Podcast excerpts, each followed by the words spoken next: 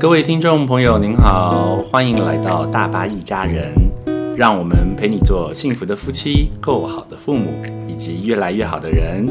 我是大巴，今天很开心能够邀请到一位重量级的来宾，与我们一起对谈聊聊。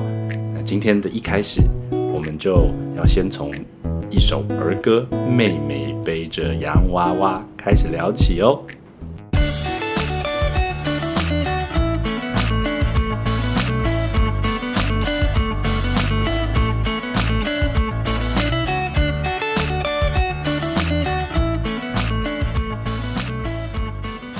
Hello，各位听众朋友，我是大巴。首先，让我们来欢迎今天的语坛来宾伟忠哥。好，各位听众朋友，大家好啊，我是伟忠。哎，不是啊，呃，这刚刚刚才你在开场的时候，你自己介绍说你叫大巴是吧？呃，对啊，大巴。呃，不是认认认识你这么多年了，不论是你在这个呃舞台剧啊啊。呃，相声啊，呃，各个领域，呃，咱们都是叫你呃小八嘛，是不是？呃是小八，小八就叫了这二二十多年了，一下子听到你说你是大八，哎呦，还还真的蛮不习惯的，哈哈哈哈。对啦，对啦，这个因为以前就一个人嘛，所以就没有什么家眷，一个人这样过得很好，小八就够在啦。那现在有太太有小孩，还三个。对嘛，你还三个小孩嘛，哦哦，所以所以现在你啊升级了啊，变大八了是吧？啊，哎，对对对，变大八了。呃，那今天很开心呢，也非常非常荣幸能够邀请伟忠哥来跟我们一起聊聊。主要是呢，因为今天这个主题啊，呃，其实跟伟忠哥过去的经验、过去的历练都蛮有关系的。那相信大家都知道，伟忠哥在呃在艺能领域啊、创意领域真的是鬼才。啊，不要说什么鬼不鬼的嘛！啊，圣诞节嘛，我们讲一些呃呃呃，跟跟跟那个神有关的，好吧，好不好啊？哦，好好好，嗯，就是伟忠哥呢，就是呃，这过去二十几年、三十几年呢，一直都是这个艺能界还有呃创意界的呃神童，哈哈哈！操，你瞧瞧我，我都多少岁了，你还叫我神童？哎，是真的吗？我是真的觉得你是。呃，很有创意啊，而且你一直有这个怎么讲？好像用一个很新的眼光，像孩子一样在看这个世界。我记得你之前跟我讲过一个故事嘛，你说你小时候爸爸妈妈在养育你的过程当中，有一些跟其他爸爸妈妈不同的点，你要不要跟我们分享一下？就是你说你你弄猫的那个事情啊，那那个真的是蛮早以前的事了啊。就是我我我记得我哦也没有很小啊，那个时候我可能都大概哦。大概二二十出头了吧，那个时候，那那时候呢，我就看到家里那个猫嘛，就躺在沙发上，在那边发懒，我就去弄它，就把它弄得这个喵喵叫啊，不舒服啊，不舒服。我我确实是故意的哦哦。那当时呢，我我家人呢，呃，你看我都二十几岁了嘛，那时候啊，结果我家人呢就就跟我说什么呢啊，跟我说啊，伟忠啊啊你。这么哦，童心未泯啊！哎呦，当时我就想，哎呦，我的家人真的是还啊，还还还蛮支持我的，你知道吗？就是啊，如果在别的别的家里面啊，如果是这样子去弄家里的猫啊，把家家里的猫弄得不舒服啊，到处这样喵喵叫啊什么的啊，我有听过有一个朋友，他小时候不是弄家里的猫啊，啊，就是弄家里的这个狗啊什么的，那狗就汪汪汪乱叫啊，然后还把沙发咬破。他说他的爸爸妈妈就跟他说说哦，你你你是在那边啊什么什么哭痛是不是啊哭痛？诶，伟忠哥你你是讲台语是吧？你你是不是他爸妈是不是说一起得靠天啊？对了对了，就是就就这个意思了。那你想想看嘛，这不同的家庭啊，养育出来小孩子就是就不一样嘛啊。如果一一个小孩子他在家里面啊，他。捣蛋啊，调皮啊！结果爸爸妈妈跟他说：“哦，你是在那边哭痛什么啊？”就这样骂他，责骂他。呃，另外一个家庭的小孩像我一样嘛，啊，就是在一个比较开放，而且也蛮啊支持我的一个环境啊。哎，我也没有被骂啊，啊，就是说，哎呦，你你都呃这么大了啊，你还童心未泯啊？哎呦，你看一看，这这这两种真的是蛮不一样的嘛，是不是？哎，不过话说回来啊，今天今天你到底要找我聊些什么东西啊？我们不要这边闲聊嘛，我们要把握时间，好不好？我们做节目的，我们是很讲求效率、切入重点的啊，好不好？啊，对对对，就是刚才前面说嘛，那个呃，这个妹妹背着洋娃娃，这一开始呢是也想要跟伟忠哥，也想要跟大家分享，我最近跟我的二女儿有一个很特别的经历，就是呃睡前我们都会讲故事啊、唱歌啊，特别是唱儿歌，那刚好就唱到妹妹背着洋娃娃，哎，伟忠哥，你知不知道这首歌最后两句怎么唱？呃，妹妹背着洋娃娃走到花园来看花，娃娃哭了叫妈妈，树上的小鸟笑哈哈，没错吧？这样唱没错吧？啊，对对对，就是这样。就是我在唱完这首歌的时候呢，我的二女儿她非常有趣哦，她就问我说：“爸比，为什么？”娃娃哭了叫妈妈，树上的小鸟会笑哈哈。哎，我当时听到，我觉得，哎呦，太有趣了吧！哎，那那你怎么回答他呢？我我是觉得蛮有趣的。哎，这样听你讲，我又开始有兴趣了。这确实是蛮值得来录一集的哦。那那你怎么回答他？你说说看啊。我就回答他说：“嗯，娃娃哭了叫妈妈，跟。”树上小鸟笑哈哈，可能有关系，也可能没有关系啊。就是如果他们有关系的话呢，那就表示这个树上的小鸟，呃，更值得去了解一下娃娃的心情。我就问他说：“说，哎，宝贝啊，那个你哭哭的时候，你是开心还是难过？”他就说：“呃，难过。”然后再问他说：“那如果你难过的时候，你希望？”你身边的人呢？旁边的人是哈哈笑呢，还是来陪伴你、安慰你？然后他就想一想，安慰我。那我就再问他说：“哎，那如果你哭哭的时候，你伤心难过的时候，结果旁边人还在哈哈笑，那你会开心吗？还是你会难过？”他就说：“我会难过，很难过。”哎，其实我就开始意识到一件事情，就是哇，其实单单是这首儿歌，是可以让孩子从很小很小的时候呢，就一起来了解自己的情绪啊，自己的感受。所以我今天也很想邀请，就是伟忠哥呢，一起来跟我们聊聊，呃，情绪这件事情。那情绪嘛，情绪你怎么来找找我呢？你你怎么不找这个啊？不管是呃。呃，职场领域啊，呃，儿童教育领域啊，你你你找我做什么呢？这我跟情绪有什么关系啊？哎，伟忠哥，不是，我是我说真的，你想想看，你在呃艺能界啊，创意界能够这么的叱咤风云，这么的影响力，我觉得对于你哦，跟情绪啊，特别是对于人性的洞察非常非常有关。我觉得就是因为你对情绪够了解，所以由你来讲呢，我相信一定是可以很生活化、很轻松。而且又可以让我们有收获的。我记得你之前有跟我说嘛，你说这个我们的情绪啊，其实是可以被引导的。你就举很多例子啊。我记得你之前在做很多节目啊，综艺节目啊，你说其实这个笑点啊，它背后都是有一个道理的。你要不要分享一下？哦，情绪被引导哦，哦，情绪被引导。这个小八啊，对不起啊，大八大八你也知道嘛啊，这个你讲相声那么多年了，这个讲相声里面有一个呃，这个这个哦，这个这个观念叫做什么？这个我想一下啊，叫这个呃三翻四抖嘛啊，三翻四抖呢，就是说，嗯，你要先帮这个呃听众然后观众啊来来来建立一个这个呃呃一一个架构啊一个逻辑。啊，也也让这个听众观众有一个一个期待啊，这个到最后呢，你就突然把这个逻辑跟期待整整个推翻掉啊，那这个推翻掉之后就引发一个情绪的效果嘛？诶，那那可不可以举个例子啊？你说最确确实，我我们讲相声这么久，也也知道这个三翻四抖，可不可以举几个例子？啊，我讲一个最经典的啊，就是嗯。啊，好比这样吧，呃，我我来跟你来跟你讲一个，我一讲你就知道了。啊，假假假假装哦哦，小八啊，不是对不起啊，大八，我我在跟你讲相声啊。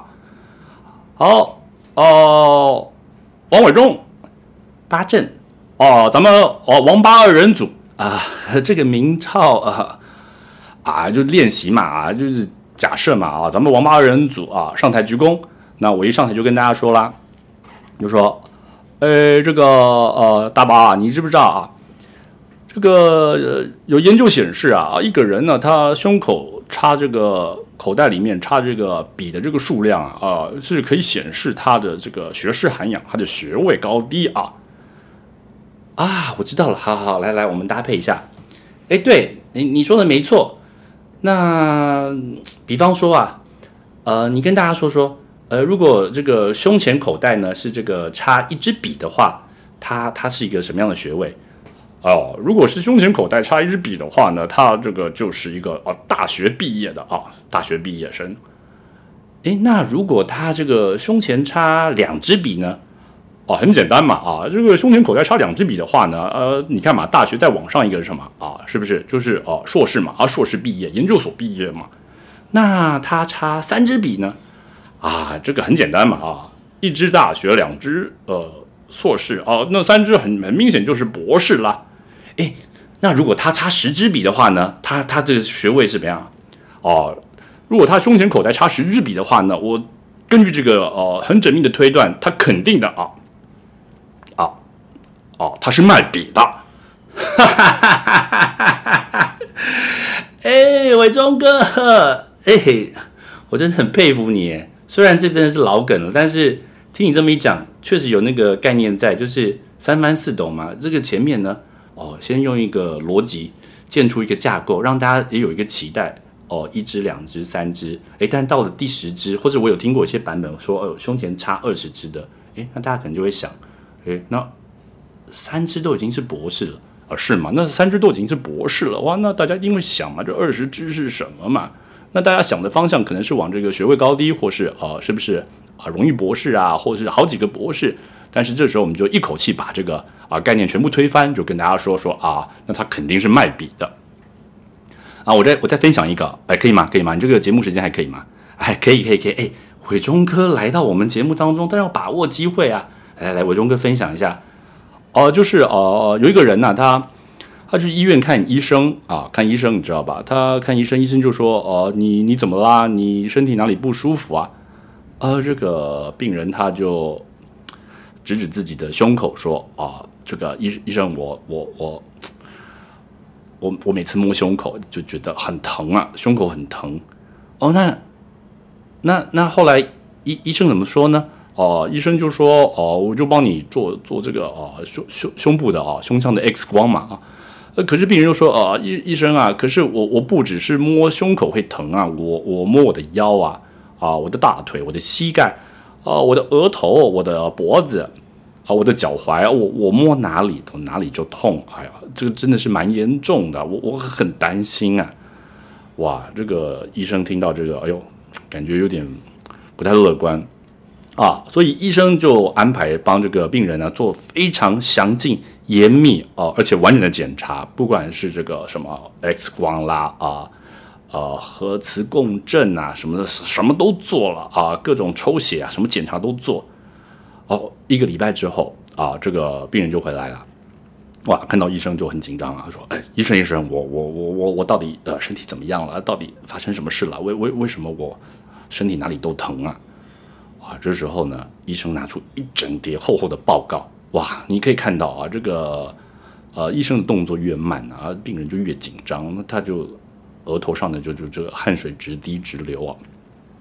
医生就这个不疾不徐的啊，缓缓的就跟病人说说啊，经过我们这个很缜密啊、很严谨而且是很全面性的检查呢，我们发现呢啊，你呀啊啊啊啊啊医医医生医生到底说什么啊？是啊，医生就说啊，我们发现你是这个啊啊手指骨折了。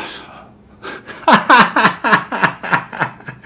等一下，你说他手指骨折了，那 难怪他摸哪里哪里都会痛啊！啊，所以啊，你知道吧？就是这个啊，我我我我之前跟你分享说，这个情绪是可以引导的啊，就就这个概念嘛。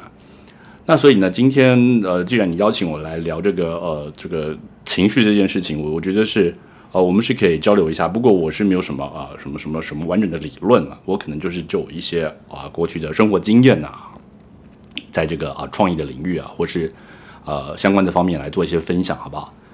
诶，那伟忠哥，呃，你对于情绪这么的有洞察，你愿意分享一下这中间的这个转折是什么啊？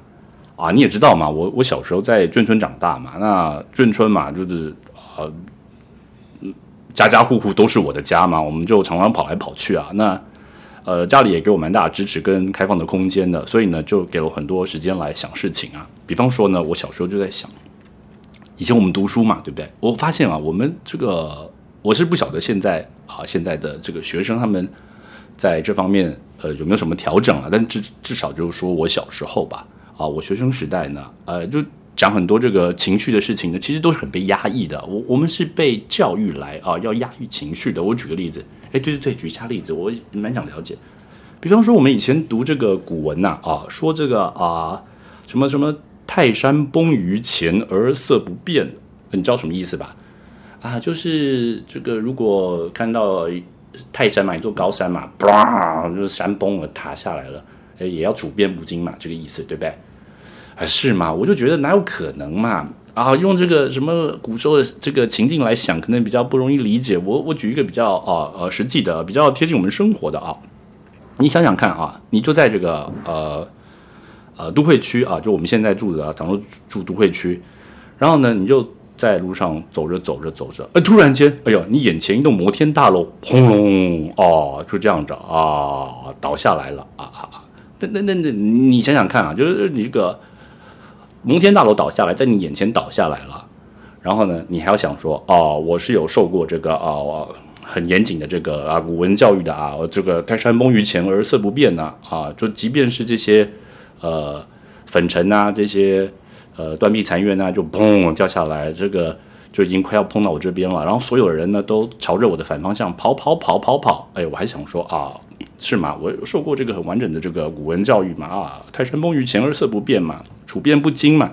你觉得这有可能吗？诶，这样想想，确实是蛮不容易的。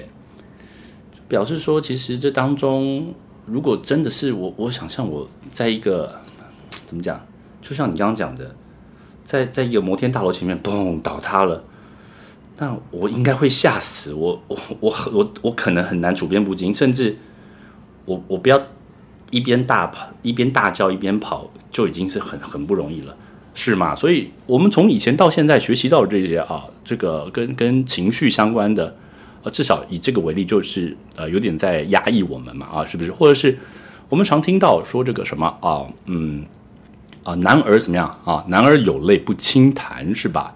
男儿有泪不轻弹。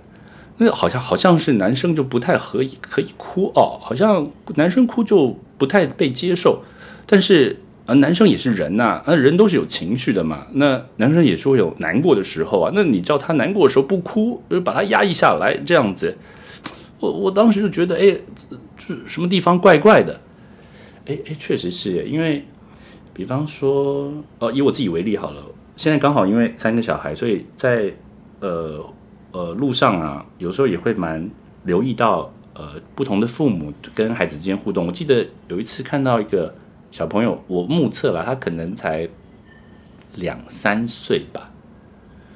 那那时候是在百货公司的美食街，我不晓得中间发生什么事。总之呢，我看到那个时候已经是这个孩子在大哭了，妈妈就跟他说：“不准哭，你再哭，你再哭就不理你喽，不准哭，不准哭。”就这样呵斥他，那他后来还真的把眼泪吞回去了。但是我当时在想，哇，这样对他来说可能也是蛮辛苦的。因为我虽然不晓什么原因啦，但是就看到他哭嘛，然后妈妈就说你不准哭，而且妈妈特别说你再哭我就不理你了。哦，是吗？就是以以你刚刚讲这个为例嘛，哦，不管这个小孩他是一个小男生或小女生，他的这个难过。而且不管他原因是什么啦，总之就是他的难过就被压下来了嘛。那这样子对他来说，他搞不好将来长大就就很难去表达表达他至少是很难过这个情绪啊。比方说啊，讲到一个比较比较沉重的例子了，就是你也知道，我们呃在艺能界前一阵子有有一位呃日日本的女星呃，她就过世了嘛。那她过世的原因呢，我们也不晓得。呃，就是我讲这个竹内啊，笑颜女王嘛。那当时呢，我我有留意一下一些。一些资讯啊，一些新闻，呃，其中有一个新闻，我我现在是没有办法去查证嘛，好，那我就只是做一个呃补充参考来引述一下，就是说，呃，朱内的朋友有讲啊，说他呃很很小的时候就一个人离家打拼嘛，好，一个人到东京啊，一个人到这个大城市打拼，有很多的孤独啊，很多的委屈，也有很多的挑战难受。那当时呢，他就呃跟自己立定一个。这个志向啊，也不能说志向吧，就是跟自己做一个约定，就是不论遇到什么难过事情都不要哭哦，因为他觉得哭事情也不会变好，所以呢就不要哭。呃，我是我是看到这段文章的时候，我如果这件事情是真的的话，那那我是觉得还蛮心疼的啦，因为呃虽然呢，呃哭事情不一定会变好，呃这是真的啊。但是如果不哭的话呢，呃，事情可能就没有一个完结的一天。那等一下，可能我们稍微也会稍微聊到一下啊。那我再举另外一个例子，呃，比方说我们常听到人家说这个什么啊，柳下惠坐怀不乱，坐怀不乱有可能吗？哎，我嗯，我们我们要在一边讨论这个吗？不是嘛，反正就是大家敞开聊嘛，你就说说看嘛，柳下惠嘛，坐怀不乱嘛，有一个美女嘛啊。婀娜多姿嘛，啊，年轻貌美，她就在你的怀中嘛，然后你可以这个啊安定心神，你就可以啊完全呃不做他想啊，没有非分之想啊，也没有这个其他这个呃非分愉悦之举嘛，啊，你有办法嘛？你有办法嘛？小八啊，不是大八，哎呀，烦呢，啊，就是啊，好啊，我都叫你小八好了，好不好？我我一直叫你大八，我自己是蛮不习惯的了。呃，是不是叫大八小八的问题？是对你这样讲。对我我我很诚实的想，我是觉得蛮难的啦。就是确实，如果有一个婀娜多姿的这个年轻貌美的女孩在我怀中，嗯，坐怀不乱，我觉得真的蛮难的。呃，是嘛是嘛，所以我觉得我们啊，呃，从小到大接受到，至少我们这一辈啊，哈，你这辈可能也是啊，我们接受到这些跟呃情感啦、情绪相关的呃这些学习呢，我有蛮多给我们的资讯就是。啊，压抑、压抑、压抑，或是逃避、逃避、逃避，而不是说不好，而只是的，因为我当时觉得怪怪的，不太对劲啊，所以，呃，我就开始啊，比较多呃着力在了解啊，也探寻，那这那到底当中有些什么是我们自己可以做的啊？那我也很开心呢，后来就能够在这个啊娱乐领域啊来来发挥嘛，啊发挥影响力，呃，那当然呢，在这个过程当中，我自己很多收获啊，所以。而对于情绪的了解，我就把它投入在这个创意领域当中去运用，我是觉得蛮开心的，蛮感恩的了。哇，伟忠哥，谢谢！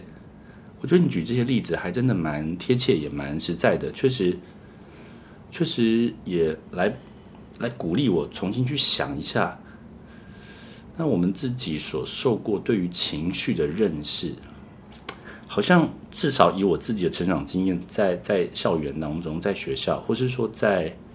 在教科书里面确实是比较少，不过倒是，呃，刚好刚好你是这个创意啊娱乐领域，你可不可以举一些嗯一些比较实际的例子来跟我们分享一下？那呃，我们可以透过什么样的方式来多点认识这个情绪啦、情感方面的？呃，我我是还蛮推荐这个迪士尼这个前些年出的一部电影，叫做这个，我想想看。Inside 什么？Inside Out 是吧？啊，Inside Out 哦，Inside Out，你知道这个电影吧？Inside Out 啊，Inside Out 啊，我知道了，你是说脑筋急转弯是吧？啊，对对对对对，脑筋急转弯嘛啊，我不好意思啊，我就是记得它英文名字 Inside Out 哦。嗯，这个电影电影你你也熟吧？我我我稍微讲一下嘛，这个电影就是说有一个小女孩嘛。哦，这个这个这个电影是说，这个小女孩她的脑子里面啊有一个主控台，那这个主控台里面呢就有好几种不同的情绪。哦，我觉得她蛮有趣的，她把这个情绪都都都拟人化了。比方说，她有乐乐啊啊，就是快乐这个情绪嘛，还有我记得还有悠悠嘛，就是难过嘛。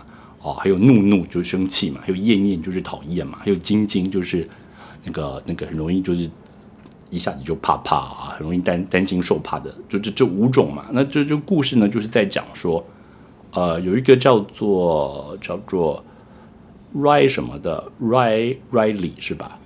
哎，对对对，Riley 那个小女孩，我记得她叫 Riley。对了，就是这个 Riley 这个小女孩，她就。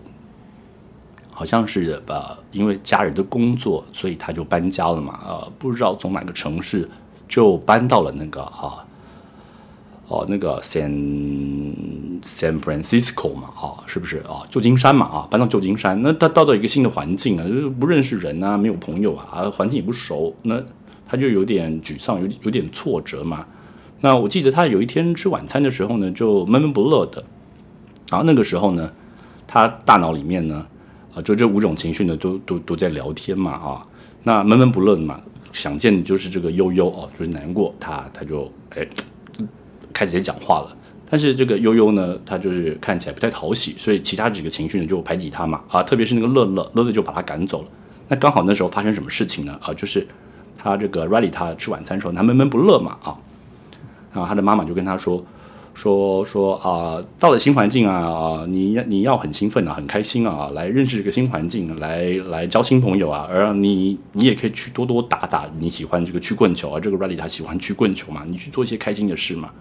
所以呢，就是他大脑里面呢，就是这个本来悠悠正要表达些什么，结果就被啊乐乐给强化了。后来呢，他就真的开始啊。呃，刻意打起精神，可是总觉得什么地方怪怪的。那他大脑里面的那个主控台呢，就是乐乐跟悠悠在吵架。啊，后来乐乐跟悠悠呃，因为一些事情，他们就呃从主控台离开了，就是呃发生意外，他们离开主控台，结果反而呢啊，就只这个主控台就只剩下这个呃怒怒啊、厌厌跟晶晶。那这个过程当中呢，其实这个呃 r i l y 他自己的情绪呢也是起起伏伏的，但是就突然间就没有了乐乐哦，没有开心了哦，也没有难过了，反而是有生气啊，或是这个也不讨，这个也不喜欢，就是这个也讨厌，那个也讨厌，或是哦到处担惊受怕，就是变成是用怒怒怒怒啊，跟晶晶还有燕燕这三个来掌管他的情绪。那我觉得这个这个故事蛮有趣的，那大家有兴趣的话，很值得去看，因为可以看看说呃。好莱坞他们是哦，迪士尼哦，他们是怎么样用拟人化的方式，好来让我们认识这个情绪嘛？那这五种我觉得很重要啊，乐乐悠悠、怒怒、厌厌、惊惊。好，那我就不爆雷了啊，就是这当中是有一个我觉得还蛮感动的转折。那这个转折是什么？那大家如果看过的话，可以温习一下啊，可以复习一下。那如果没有没有看过的话，我觉得还蛮值得去看的。呃。我想想看啊，除了这个之外，哎，对啊，这所以所以，比方说你认识情绪的话，就是从以这个电影来说，就是你归纳出有这五种嘛，是吗？乐乐、悠悠、怒怒、厌厌、惊惊，是不是？呃，对，这个这个可以说是对我来说是一个初步的，但是呃，我我后来因为这个兴趣被引发了啊，所以我就后来就就比较多留意在电影里面关于情绪方面的。环节，比方说，哦，这个，哦哦哦，嗯，啊，巴艾弗列克啊，他他几年前有一部电影叫《会计师》，对吗？小巴，你之前是学商管的嘛？你应该对会计蛮熟的。那，诶，那这个会计师在讲什么？这部电影？对他跟讲的跟商管其实没有关系。他是说呢，有一个呃，有一个孩子，他从小就有情绪障碍。那他因为情绪障碍呢，比较难跟人呃好好的互动。所以他很小很小的时候呢，就被送去做这些啊心理的辅导啊、智商啊。我我印象很深刻，有一幕是这样的，就是他小时候呢，在那个呃智商辅导地方的那那一幕的背景，刚好有六个脸孔挂在那个墙上，我就把那一幕给定格下来，定格哦截图，然后截图之后呢，我就一个一个去看，一个一个去查，然后归纳出来呢，其实。哦，对于情绪理解呢，其实是有蛮多不同的分类的。那刚好有一个分类呢，是把这个情绪呢归纳成有六种哦，最基本的主要形态哦，六种啊，哪六种？呃，这六种呢，刚好就是跟这个会计师他我说那个截图哦，如果你们去看的话，很相关。他把这个情绪的基本原型啊，归纳成有六种，就是分别呢是喜、怒、哀、乐嘛，对不对？不是。你听我讲完嘛。你你好，我问你嘛，喜怒哀，你说乐，那你跟我说喜跟乐有什么不一样？诶，喜跟乐啊，就是，诶，可能乐比较开心嘛，然后喜就诶稍微开心，就乐乐好像比喜喜更更怎么样啊？诶，就更更多嘛，更开心嘛，乐是更开心。啊，好啊，那这样的话，其实就喜跟乐就同一边嘛，同一种嘛。那我刚才是说这个有有研究把这个情绪的基本原型归纳成六种嘛，所以这六种是不同的啦。所以喜跟乐都可以归在喜这边了哈。那你再听我讲一次，你听我讲完嘛哈。就是呢，啊，有这六种，好，我们一起来听一下嘛啊，呃，喜、怒、哀。啊，惧哦，哦是惧，恐惧，而这个恐惧就跟刚才的这个哦，脑筋急转弯讲这个惊惊哦是相关的哦，喜怒哀惧，好，这第四个啊，第五个呢是惊，惊呢跟这个呃刚才讲那个惊惊有关，但这边的惊呢，呃，它它比较像是呃这个惊跟这个惧是不太一样的，而这个惧是害怕，可是这边讲的惊是惊讶，哦，惊讶啊。哦，哦最后一个呢就是厌，就讨厌哦，所以其实其实是蛮呼应的啦。比方说刚才讲的这个呃乐乐就是喜嘛，哦悠悠就是哀嘛，啊怒怒就就是怒嘛，然后厌厌呢就是就是厌嘛。那惊惊呢，哦刚好在这个会计室里面呢，就把它拆成两个，一个是惊讶的惊，哦一个是害怕惧怕的惊。所以呢，呃我我有这个观念之后呢，我就开始从呃这个角度啊，呃这六个情绪基本原型啊。这个角度，哎，开始去认识，我就发现，哎，对于我在这个创意的创作上面，或是人际互动上面，有很大的帮助。因为我发现，这个每种情绪啊，它都有很重要的意义跟它的功能在。哎，什么样的意义跟功能呢？呃，可不可以再多跟大家分享一下？很简单嘛，啊，比方说，我们就讲说，呃，每个情绪呢，它其实都是跟我们的这个生存有关啊。我就讲喜好了，你说说看，你为什么要笑？你为什么要开心？你想想看，为什么？嗯，就我就我开心的时候，我就会笑啊。但是你说开心的功能，我不太懂哎，什么意思啊？好，我们想想看嘛，就是呃，倘若你看到一个人他很生气，跟看到另外一个人他很开心，你会比较想要亲近哪一个人？那当然会想要亲近那个开心的、笑笑那个，是吗？所以其实呢，这个。呃，开心呢，喜啊，这它这个功能就是邀请，就是邀请别人与我们亲近。那为为什么要这样呢？这跟生存有什么关系？你想想看嘛，啊，一个小孩子他刚出生的时候，他什么都不能做啊，他自己不会换尿布啊，不能泡奶奶，哦，自己要抓痒哈，或者要翻身，可能也没有办法。那他就需要靠大人来帮忙他，所以这个笑容啊，啊，这个开心是一种邀请，哦，邀请别人与他亲近。那其实不止小孩啊，我们我们现在都大人了，我们。跟人相处上面啊，如果我开心的话，我是不是也比较能够然后邀请别人啊与我亲近啊，与我进一步的呃更深的认识彼此，对不对？所以第一个嘛，喜它的功能就是啊邀请，这跟生存有相关嘛哈。那再来呢，我们讲怒好了，怒的功能哎很重要。你想想看，你刚刚说你看到一个人生气啊，你就不想靠近他，为什么呢？你你你你可能会怕啊你。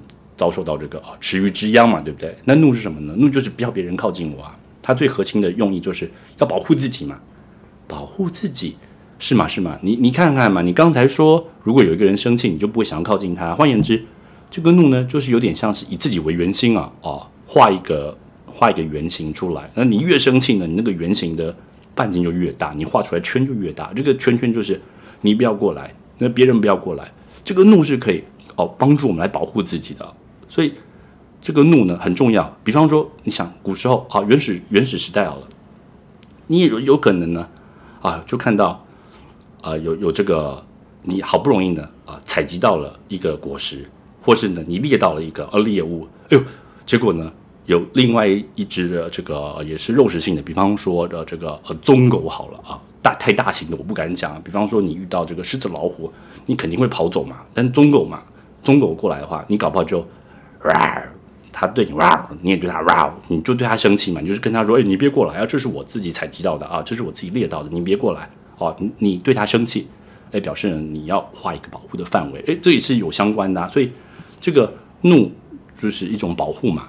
那再来讲哀呢？哦，这个哀真的是蛮特别的。哀这个它的这个功能跟作用呢，一般我们比较难察觉到啊。但是我就以这个啊、这个脑筋急转弯这个 Ready 的故事来说好了。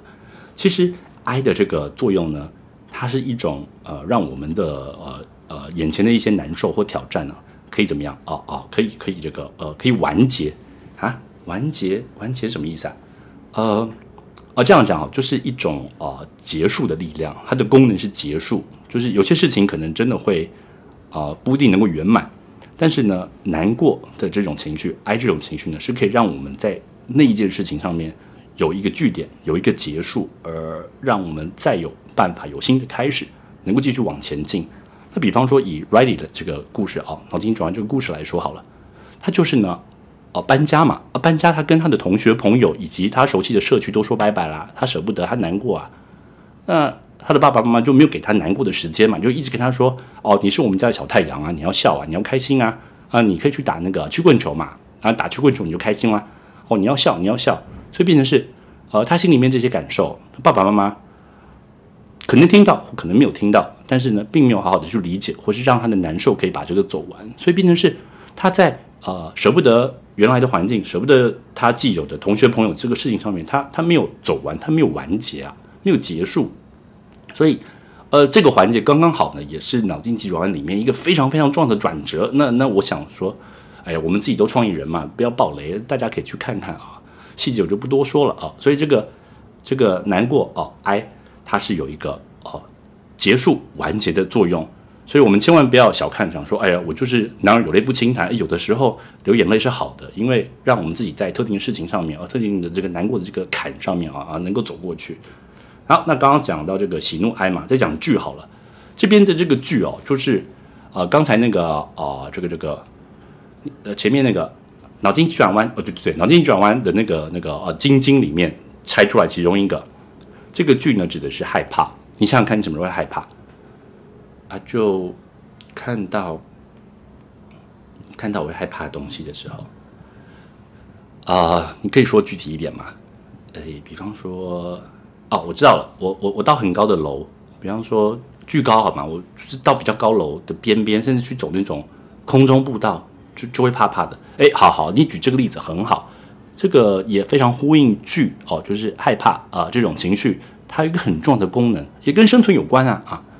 就是什么哦，就是就就是保护嘛，保护自己嘛，哦，呃呃，当当然更更更进一步说，就是分辨哦，因为能够分辨才能保护自己。比方说，你想想看你你原始人嘛，你你你你到处猎猎捕或是这个采集食物，哎，你搞不好有一天跑到悬崖的旁边，哇，很高哎，如果你没有产生这种惧怕的感觉，你就往前走，你就掉下去，你就死掉，你就受伤了，是不是？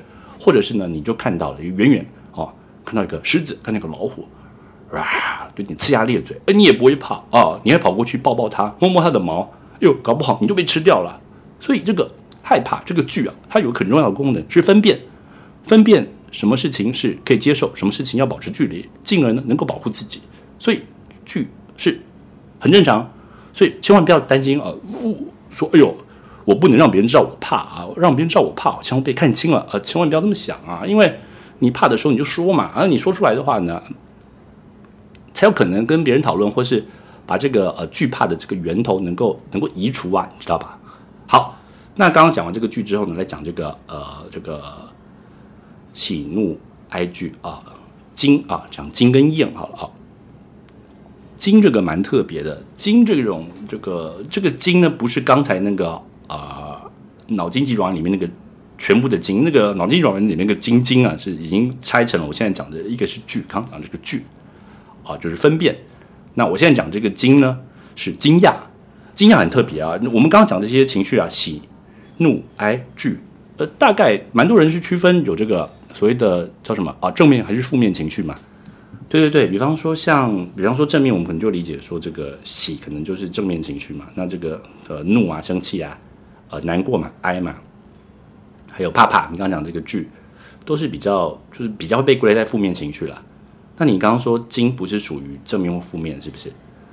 对，就是惊，它是一个怎么讲啊、它是一个非常呃非常中性的情绪，它它并不是，并不是呃倾向正面或倾向负面，它就是惊讶，呃，它的功能是什么啊？是是是是个这情绪当中可以做转换的哦、它是可以跟别的情绪结合，比方说，嗯，惊如果跟开心结合，就惊喜嘛，是不是啊？那如果惊跟这个啊怒哦生气做结合，就就震怒嘛，对不对？或是呢，呃，惊如果跟害怕结合，就惊恐嘛。所以惊本身很中性啊，它是可以跟我们前面讲这个几种情绪，它去做相互的结合。所以它它它的目的呢，哦，它的作用就是在转换。比方说，我现在，呃，刚才我们讲这个啊，这个医生跟病人的这个故事好了。哦，前面讲的很紧张啊，好像生什么病了。诶，那时候大家是不是心里面有一种紧张、紧张、紧张、紧张、紧张？但是后来说啊，你是手指骨折啊啊，其实。呃，像你刚才笑嘛，对不对？但你认真想一想，其实你笑是喜，对不对？但是你在笑之前呢，你有从这个啊惧啊恐惧或担忧啊这种紧张的感觉，透过一个惊讶，哎呀，原来哦，原来是是是这个啊这个手指骨折，然后你才哈哈哈哈哈，你才从呃惧这种情绪呃转换成为喜，转换成为笑。哎，你这样讲好像蛮有道理的。所以你说金它本身不是正面的或负面的情绪，它是中性的。然后它的作用是你说什么来着？哦，转换，OK，哦，转换，转转换情绪。好，就讲一个最后最简单的，就是厌厌这种情绪嘛。那厌这种情绪呢？呃，其实呢，它就是我理解了啊，它就是呃比较低度的这个呃怒，或是比较低度的呃惧，就是有些事情呢，你觉得它讨厌，那表示呢。在发挥保护了，因为比方说你吃一个东西，哎呦，吃一口，哎，恶心哦，恶心，哎，这表示这个东西可能坏掉了嘛。那如果你你没有这种厌的感觉的话，你就一直吃，一直吃，一直吃，你就拉肚子了，是不是？或是你看到啊，你看到蟑螂好了，哎呦，好讨厌哦，哦，是吗？因为蟑螂身上有些细菌嘛，哦，那我自己不确定了，我没有学过了，我不晓得是社会性的或生物性的，就是有些人就天生讨厌蟑螂嘛，哦，会不会这也是？这这种这种厌呢，也是一种啊分辨跟保护，所以它这个厌呢，也可以把它理解成是比较低度的呃惧，或是就惧怕啊，或是比较低度的怒，是不是？所以你看嘛，我们这样讲讲这几种，呃，你刚刚说六六种嘛，对不对？我我复习一下，好好，你你说说看，呃，喜怒哀，好，然后不是乐哦，喜怒哀哦，喜怒哀惧，恐惧的惧，喜怒哀惧。然后惊惊惊讶，对不对？还有厌讨厌。哦，OK，哎，我觉得蛮有帮助的，谢谢。所以其实我们是可以自己用这六种的情绪基本原型来来了解一下自己每次经历事情的的到底我们的情绪、我们的感受是什么。那我们知道这个可以可以干嘛？知道这个很重要啊啊！比方说，呃，你知道这个之后呢，你就可以能够疏导或是引导这个情绪。能够进一步的啊表达出来吗？我啊，这个时间的关系了，我就举最后一个例子好了啊啊，比方说啊，就讲洗好了。我的小孩啊啊，在很小的时候是很喜欢吃吃呃爷爷做的这个炸酱面，呃对不起麻酱面，我讲错了麻酱面，喜欢吃这个麻酱面，所以呢，小孩子看到爷爷就很开心啊，就笑啊。我就跟小孩子说啊，这个啊，说你们下次看到爷爷啊啊，你们就啊啊。伟忠哥，你还好吗？你不要打岔，我不是口急，我是要我有我有话要说啊啊！这个我是跟他们说，你看到爷爷之后，你就啊啊啊啊啊啊啊啊啊！啊！爷爷，I love you more than I can say。哈哈，什么东西呀？哎，你有点幽默感好不好啊？就是呃，我跟他们说，你可以跟爷爷。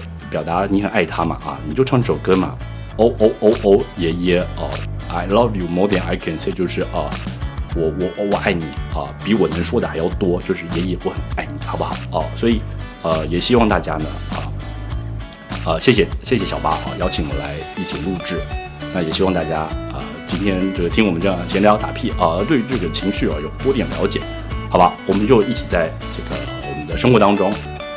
啊，跟跟跟跟身边的人啊，一起来认识情绪，我们也来爱彼此，好不好？哎，小八交给你了。好，谢谢伟忠哥。好，那今天很开心哦，刚好呢，在我们这个呃圣诞连假哦，特别是国外圣诞连假或者圣诞佳节这个时间，我们可以一起多了解，不管是透过电影啦，哦，刚刚伟忠哥也有分享这几部电影，一个是会计师嘛，然后还有一个是脑筋急转弯。那我自己也分享一下，我前些日子看那个《秘密森林》这部韩剧，我觉得他把情绪障碍这件事情也诠释得很好，就是情绪障碍让我们可能精准上电脑，但是也会遇到一些挑战。所以如果大家有兴趣的话呢，确实也可以在放假时间来看一看。那同时也把这里面的收获应用在我们的生活当中，让我们跟彼此在相处上，在日常生活当中更知道怎么样了解自己的情绪，也了解彼此的情绪，甚至彼此相伴。那我觉得都是很重要爱的表现。好，那我们再一次来谢谢伟忠哥来跟我们分享。好，谢谢伟忠哥。好，谢谢大家啊。那我们有机会啊，下回再见啊。谢谢。好，谢谢大家。那我们大牌一家人下回再见。好，大家再见。